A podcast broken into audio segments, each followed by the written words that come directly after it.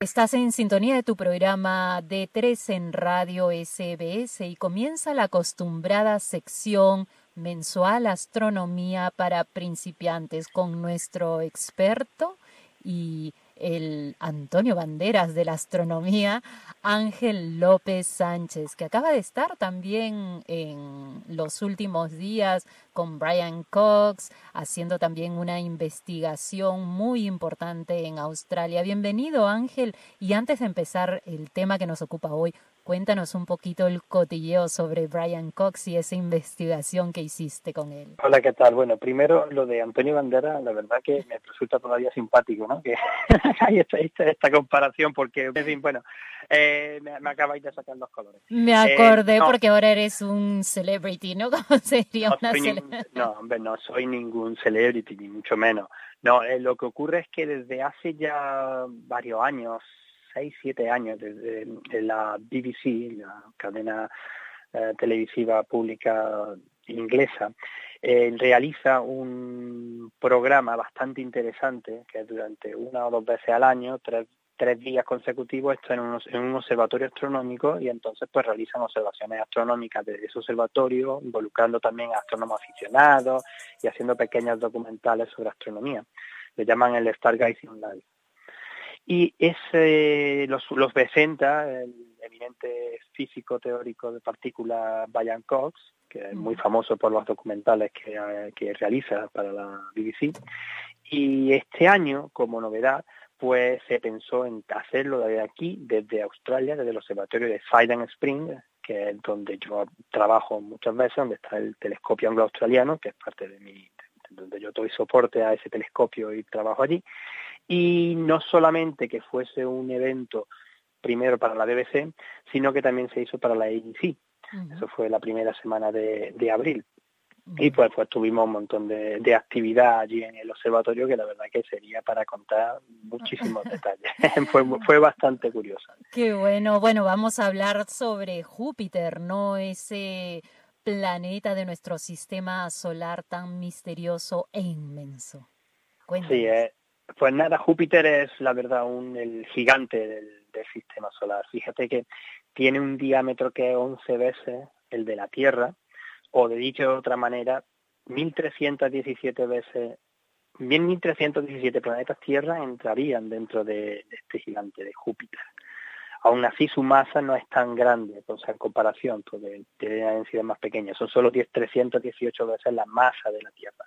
Pero aún así, pues nada, es el planeta más grande del sistema solar, muy distinto a como es la Tierra, porque es un planeta de gases, y también, como tú has dicho, muy misterioso, porque todavía no sabemos muchas cosas sobre cómo funciona este planeta, particularmente cómo es el interior, qué composición tiene, si tiene un núcleo, sería una especie de núcleo rocoso, como sería la Tierra, o, o no y además tiene una cosa muy interesante que es el, un campo magnético muy, muy, muy intenso y es muy peculiar, no hay ningún otro objeto, ningún otro planeta en el sistema solar que tenga ese campo magnético tan intenso. Pero se está investigando en este momento, ¿no? Me refiero a que existe alguna sonda eh, en la región, en la zona que esté investigando este misterioso planeta. Sí, sí precisamente eh, desde julio del año pasado se envió la sonda Juno de NASA que está particularmente interesada en estudiar las características primero del campo magnético y segundo lo que también hace es intentar estudiar mejor las pequeñas variaciones en gravedad según la, nave se va moviendo alrededor de Júpiter, que por cierto tiene una órbita de la, sonda Juno alrededor de Júpiter muy peculiar precisamente para ir buscando esta anomalía y eso indica muy bien o puede ayudar a, a restringir los modelos del interior de Júpiter.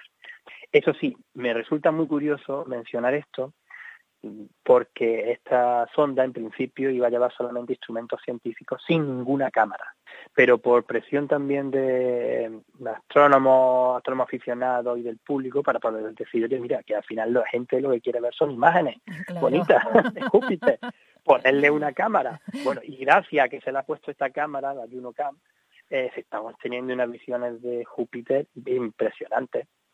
Porque pasa muy, muy cerca de lo que son las capas exteriores, de la atmósfera exteriores del planeta. Entonces, pues puedes ver con muchos detalles pues las transiciones entre eh, las zonas claras, las bandas oscuras, las tormentas, el gran anticiclón, que es la gran mancha roja que lleva allí. Y entonces, pues eso está cautivando mucho la información de la, la, a la gente, ¿no? Y eso al final es lo que muchas veces nos gusta más. Luego los datos, pues bueno, se van recuperando poco a poco, se ponen las figuras que solamente los científicos, digamos, ya entienden, ah. eh, en que en verdad son los que ayudan a entender, a comprender mejor cómo funciona y cómo evoluciona Júpiter y qué papel ha tenido en la formación del sistema solar e incluso en la formación de la, aparición de vida en, la Tierra. ¿Y qué es esa mancha roja al final? Bueno, esa mancha roja, eh, desde que se tiene estudios con telescopio, se sabe que ha estado por allí, en Júpiter, sobre todo en el último siglo cuando se ha ido estudiando con mucho detalle, está allí.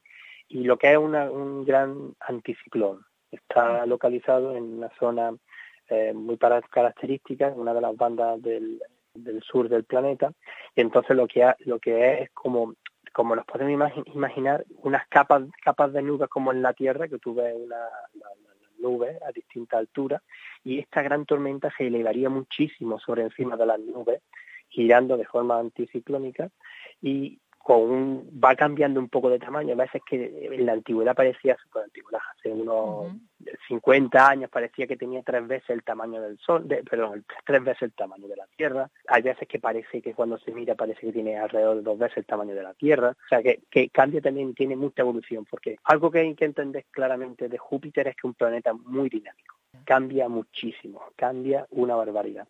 Y precisamente por eso es tan interesante estudiarlo con astrónomos aficionados, porque los, astrónomos aficionados ahora mismo tienen la tecnología, las cámaras CD, incluso con pequeños telescopios, de poder obtener imágenes de Júpiter que son impensables o eran impensables de obtener con telescopios profesionales hace una década. De hecho, Júpiter se puede ver en el cielo, perdón, se puede ver así a ojo desnudo o tienes que tener siempre un telescopio o un aparato especial. No, no, Júpiter, Júpiter es uno de los objetos más brillantes del cielo. De hecho, después de la Luna y el Sol, iría Venus, el, siguiente objeto más brillante, y el cuarto sería Júpiter, o sea, uno de los objetos más brillantes del cielo ahora mismo.